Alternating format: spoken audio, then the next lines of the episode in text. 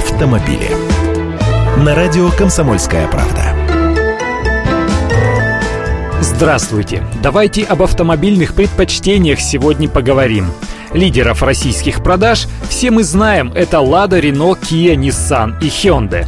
Но ведь не нужно быть семи пядей во лбу, чтобы понимать, что в столицах у людей несколько иные возможности. И машины они покупают, соответственно, другие. Берем, например, лидера российского рынка «Ладу» и видим, что в Москве крупнейший российский автопроизводитель занимает лишь восьмое место. Причем продажи машин «Лада» снизились в начале 2014 года сразу на 19%. Но и не нужно думать, будто здесь все себе только «Мерседесы» с «Лексусами» покупают.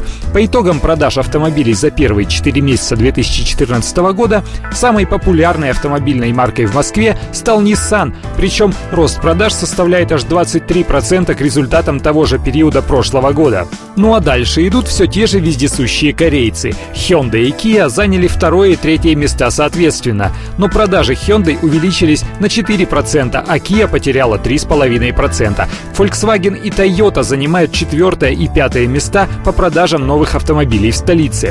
А в Питере Volkswagen аж на втором месте. Лидером там является компания Renault, а замыкает тройку Kia. Nissan в Санкт-Петербурге только четвертый, а на пятом месте, откуда ни возьмись, появилась Шкода. Как видите, и здесь Лады далеки от пьедестала, да и вообще их доля продолжает падать.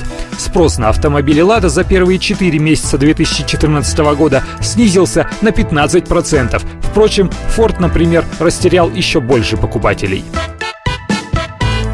автомобили.